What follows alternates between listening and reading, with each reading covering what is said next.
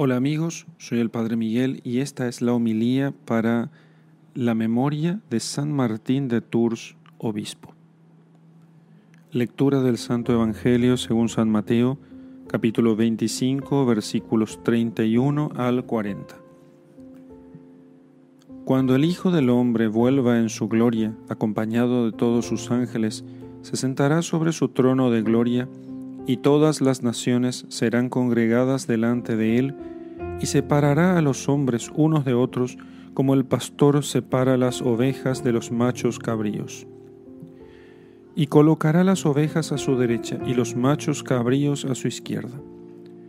Entonces el rey dirá a los de su derecha, Venid, benditos de mi Padre, tomad posesión del reino preparado para vosotros desde la fundación del mundo porque tuve hambre y me disteis de comer, tuve sed y me disteis de beber, era forastero y me acogisteis, estaba desnudo y me vestisteis, estaba enfermo y me visitasteis, estaba preso y vinisteis a verme.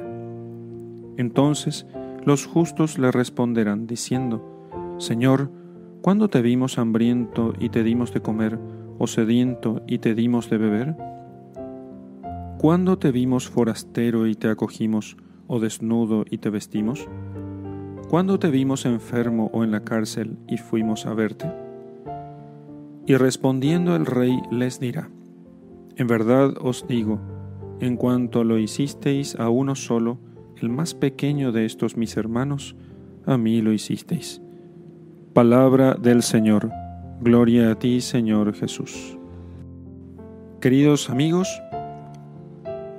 Hoy recordamos al caritativo y celoso San Martín, que fue oriundo de Savaria en la Panonia, en Hungría, y a la edad de 10 años se hizo catecúmeno contra la voluntad de sus padres que eran paganos o gentiles, y a los 15, en virtud de un decreto imperial, fue alistado en la milicia, se hizo militar, como hijo que era de un tribuno militar, y sirvió en el ejército de Constancio y después en el ejército de Juliano el apóstata.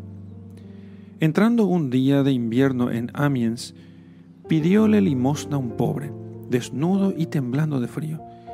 Y como Martín no tenía qué darle, sacó la espada, cortó por medio la capa, su capa de, de su uniforme militar, y dio la mitad al mendigo. Este mendigo era el mismísimo Salvador del mundo, nuestro Señor, como lo manifestó apareciéndosele a la noche siguiente rodeado de ángeles y diciéndole estas palabras, Martín, siendo aún catecúmeno, me cubrió con este vestido. Después de este tan señalado favor del cielo, recibió el santo bautismo y propuso dejar las armas para entregarse del todo al servicio de, Jesucristo.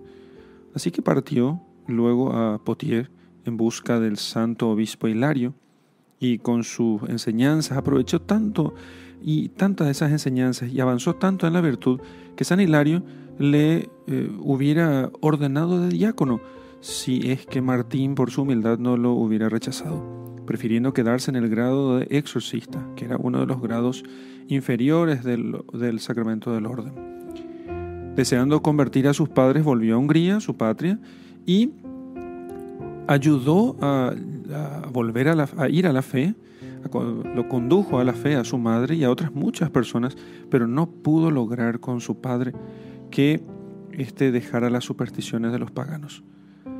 Allí, en Hungría, defendió la verdadera fe contra los arrianos, de los cuales fue azotado públicamente y desterrado inclusive.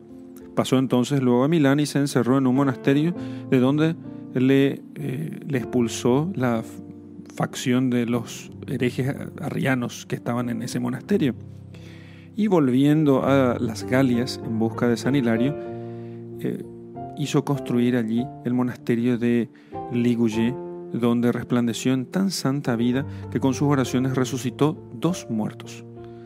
Habiendo quedado vacante la sede episcopal de Tours, por aclamación universal fue elegido por obispo de aquella diócesis y previendo su resistencia y su rechazo, le sacaron del monasterio con achaque de que fuese a visitar a un enfermo. Y entonces, con esa excusa, le llevaron casi por fuerza a la iglesia de Tours. aceptó ser obispo de Tours. Edificó otro monasterio donde vivió algún tiempo, con 80 santos monjes. Convirtió innumerables infieles, sanó un leproso con solo besarle, eh, calmó en Treveris un grave tumulto y salía de él con tanta con, tanta intensidad la gracia de los milagros que hasta los pedazos de sus vestidos, de sus ropas, las cartas que escribía y las pajas de su cama obraban milagrosas curaciones. Habiendo compuesto en Candes ciertas diferencias, se sintió enfermo y entendió que se llegaba el día de su muerte, por la cual suspiraba tanto. Decíanle la gente, llorando, sus discípulos principalmente, ¿por qué nos dejas, oh Padre? ¿A quién puedes encomendarnos que nos consuele en nuestra orfandad? Pero él enternecido decía, Señor, si todavía soy necesario a tu pueblo, no rechazo el trabajo. Mas como el Señor le llamaba para sí, expiró en la paz del Señor a la edad de ochenta y un años, y su alma fue vista subir al cielo, llevada en manos de los ángeles. Pidamos al Señor que nos alcance las gracias por, por manos de su santo obispo Martín de Tours y que lo imitemos en sus virtudes. En el nombre del Padre y del Hijo y del Espíritu Santo. Amén.